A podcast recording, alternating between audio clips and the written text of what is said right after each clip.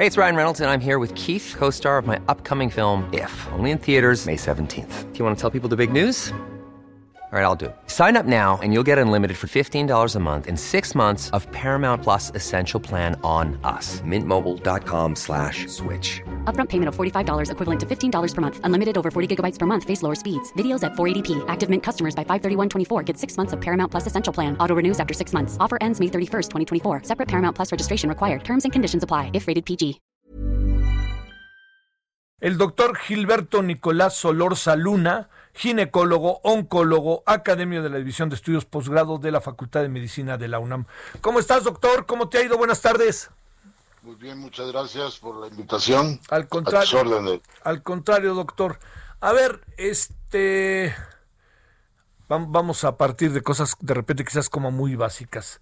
¿Qué es el cáncer de mama?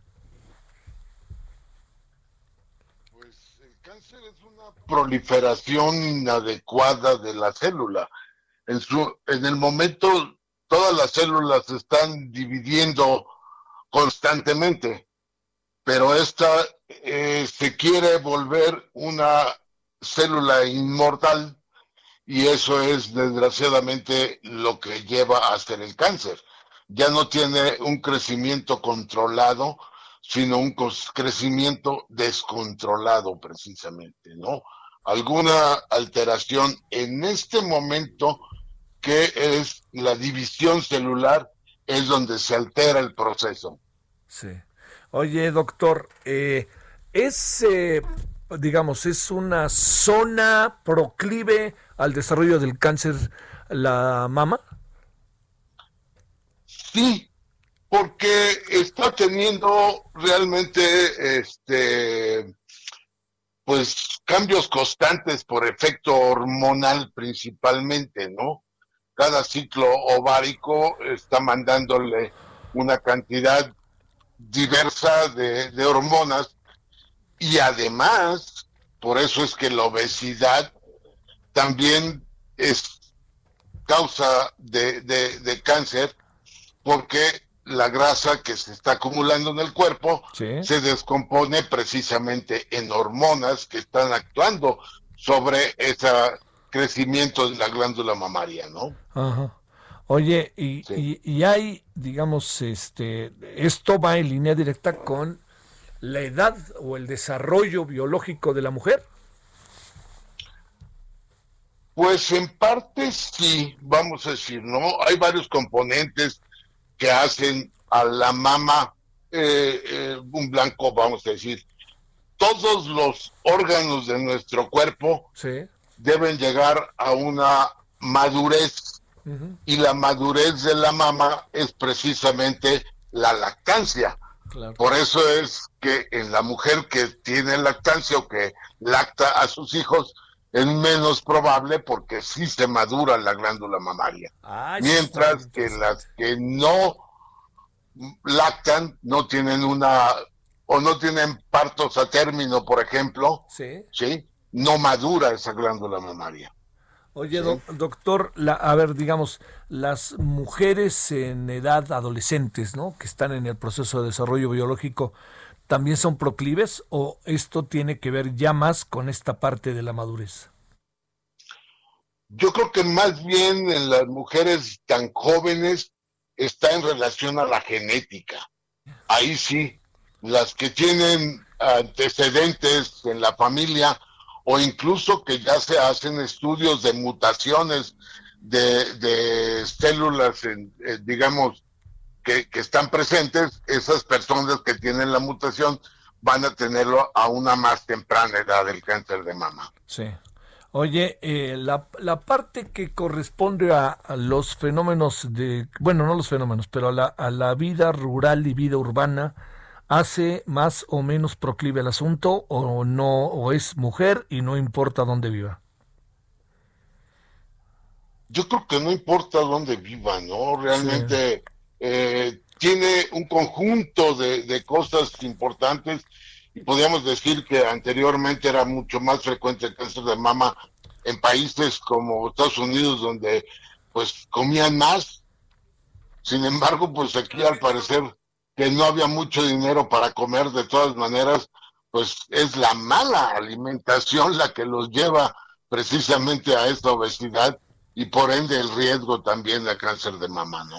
Oye, doctor, y aquí esto que siempre nos estamos lejos o cerca de, de encontrarle el cuide al asunto, si estamos cerca o lejos de poder enterarnos y atacar el problema del cáncer, todavía estamos un poquito lejos o, dónde andamos, doctor.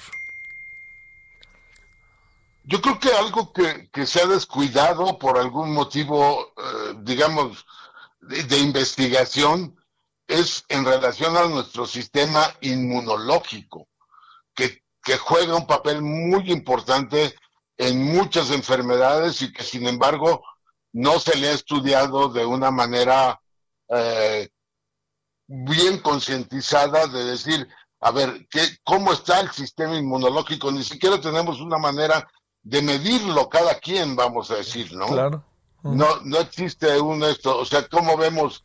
La persona deprimida está inmuno, está inmunodeprimida también, y sin embargo, ¿cómo dices? ¿Tiene una depresión inmunológica de 20, de 10, de 5? No lo sabemos. Sí, claro. Ese es el punto, ¿no? Yo creo que más importante en este tipo de enfermedades que tienden a aparecer y crecer más rápidamente en las inmunodepresiones, ¿no? Sí, claro. Ese es el punto. Oye, doctor, ¿y los hombres podemos tener cáncer de mama? Sí, es mucho menos frecuente, pero es mucho más agresivo, ¿eh? A ver. Porque eh, precisamente como se tiene poca glándula mamaria, la diseminación o atravesar la saponeurosis que se encuentran ahí es mucho más rápido. Sí. Entonces, es, el 1% de cada 100 apenas un hombre se va a enfermar de cáncer de mama, pero va a ser mucho, muy agresivo, ¿no? Sí, claro, rudo. Este, oye, la otra es, eh, ¿hemos avanzado o no hemos avanzado? Sobre todo pienso en todo este proceso de necesaria ocultación que deben hacer las mujeres, las mujeres van tomando conciencia, hay una política de Estado en este sentido que nos puede ayudar. ¿Qué, qué alcanzas a ver en esta cotidianidad, doctor? No, yo creo que, digamos, hemos avanzado en rescatar pacientes, pero no existe una conducta en ninguna parte del mundo donde se haga detección verdaderamente adecuada, ¿no? Mira. O sea, se intentó que fuera la mastografía, después se vio que mastografía hechas en gran escala, pues no, no ayudaba. Eso se sacó numéricamente o con, con, números, pero con gastos. Y entonces se cambió completamente eh, el ambiente, ¿no? Y se hacen normas, se hacen reglas para decir a las mujeres de más de 40 años, estas que sí deben hacer mastografía. Yo creo que, que pues, eh, debe de, de seguirse informando y enseñando a la mujer a que se autodetecte, ¿no? que eso sería muy, muy, muy importante, ¿no? Pero verdaderamente hacerlo la mujer, ¿no? Yo creo que son las que más sufren, ¿no? Desgraciadamente, y por lo tanto sí se les debe de insistir en cómo lo deben hacer, ¿no? Oye, estamos cerca de eh, en algún día encontrar la cura al cáncer, nomás no, ¿verdad, doctor? Nos acercamos, no creo, pero no. a ver, doctor, ¿tú, tú y yo lo veremos o no? ¿Tú y yo lo veremos? Sí, pues sí. ¿Eh? ¿Tú y yo lo veremos? No, ¿verdad? No, no, definitivamente no. Sí, sí, pues Definitivamente no. Oye, pero la, digamos, el gran avance de los últimos años, pues en el cáncer de mama, pues es la prevención, ¿no? Debería ser la prevención. Debería ser, debería, debería ser. pero no, no se lleva a cabo, ¿no? O sea, en México, perdón, pero sacan los camiones para campañas electorales para hacer mastografías y no precisamente buenas mastografías. Eso es lo peor. O sea, ¿cómo te quedas con un resultado de una mastografía que no tienes nada y resulta que, que te dijeron que no tenías nada y a los seis meses o al año hiciste otra mastografía y ya lo tienes. Eso no sería factible. Sí, sí, sí. sí Entonces, te quedas con un falso negativo que es peor, pensando que estás bien y no te lo haces al, año siguiente. Eso sería, es, es grave, ¿no? No, no, gravísimo, gravísimo. ¿Cómo ves las cosas con todo esto de los fideicomisos y los apoyos y no apoyos, más pues con esto de la UNAM? ¿Qué alcanzas a apreciar de todo eso? Eh? Yo creo que pues es un gran problema. A mí me tocó conocer ONGs que solamente mantenían a la familia, ¿no? Claro. O sea, entonces, digo, y, se popularizaron las ONGs, ¿no? Sí. ¿Por qué? Porque las industrias les daban dinero para bajar sus impuestos. Entonces, es, es muy tendría que hacerse una evaluación de punto por punto de cuál sí y cuál no. Claro. ¿Sí? O sea, no, no se puede generalizar en todo. Sí, pero tampoco de tajo, ¿no? No, claro, claro, pero, pero una buena eh, revisión que, que tuviera gente que no de un partido, sino gente honesta, honrada, ¿no? que realmente esté diciendo, este sí sirve, este no sirve, ¿no? De entrada. ¿sí? Oye, hoy que es día del cáncer de mama, ¿qué, qué hijos que siempre es muy difícil, ¿no? ¿Qué sugerirías, qué propones, qué tendríamos que hacer como sociedad para evitar o para, te, para estar atentos, para prevenir, para el gobierno? ¿Qué se te ocurre, doctor? Bueno, no qué se te ocurre, ¿qué has venido estudiando a lo largo yo, de los yo creo, yo creo que algo muy importante sería enseñar a todos los médicos recién egresados o los que están egresando al internado o al servicio social a que sepan explorar la mama y que enseñen cómo explorarse la mama la propia mujer, ¿no? Pero pues existe desgraciadamente mucho médico que tampoco sabe cómo explorarla, ese es el punto, ¿no? O sea, es poco la gente que sabe explorar una mama, incluyendo médicos. ¿Es, eh, ¿Tiene mucha ciencia o es un asunto que hay que aprender y ahí está y basta? Hay que aprenderlo. Yo creo que hay que aprenderlo y, los médicos tendríamos la obligación de estarlo enseñando, ¿no? Sí, sí, A nuestros alumnos, así es. Oye, doctor, pues este ha sido un gusto poder platicar contigo.